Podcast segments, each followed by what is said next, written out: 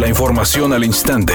Grupo Radio Alegría presenta ABC Noticias. Información que transforma.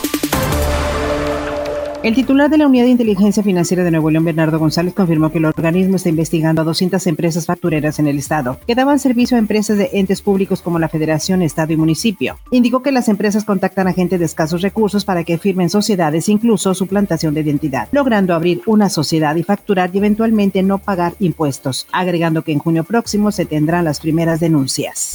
En el Día de las Madres, Samuel García, candidato a la gobernatura por Movimiento Ciudadano, se reunió con un grupo de mujeres en el Centro Social de Mercado Juárez, a quienes prometió respaldar en materia de salud, educación, justicia, violencia familiar y dependencia económica.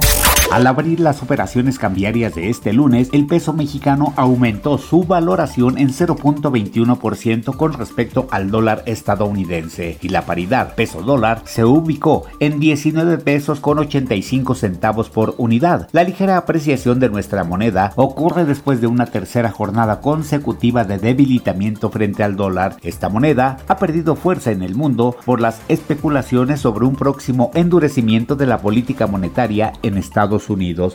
Editorial ABC con Eduardo Garza. No hay estrategia para el regreso a clases y todo está en el clásico, a ver qué sale. Los maestros ya están vacunados, pero las autoridades educativas de preescolar, primaria, secundaria, prepas y universidades desconocen qué paso sigue para la reactivación educativa presencial. No es que sea mal pensado, pero tal pareciera que a los profes solo los vacunaron para que fueran a limpiar las escuelas y que estén listas como casillas de votación para el próximo 6 de junio. Al menos eso es lo que parece, yo nada más estoy diciendo. Con la salida de Ricardo Ferretti de Tigres, también se confirmó el adiós de Juninho. El exjugador felino y ex auxiliar técnico explicó el motivo de su baja, agradeciendo a los jugadores y directiva por su paso en la institución. Acabo de hablar ahí, tener una junta y bueno, Mauricio expresó que quería que me quedara, pero quería saber mi idea, ¿no? Y le dejé claro que a partir de ese momento la única forma que me quedara en el club si fuera como entrenador del primer equipo.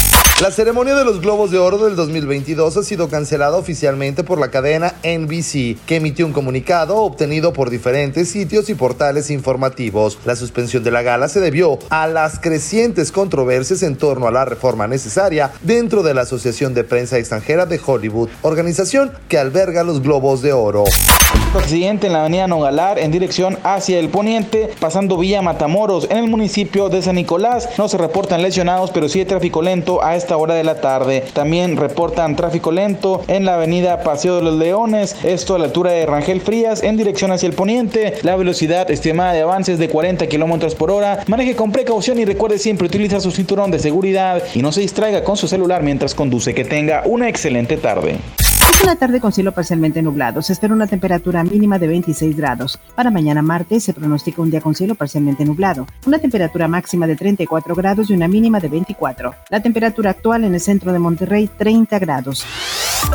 ABC Noticias. Información que transforma.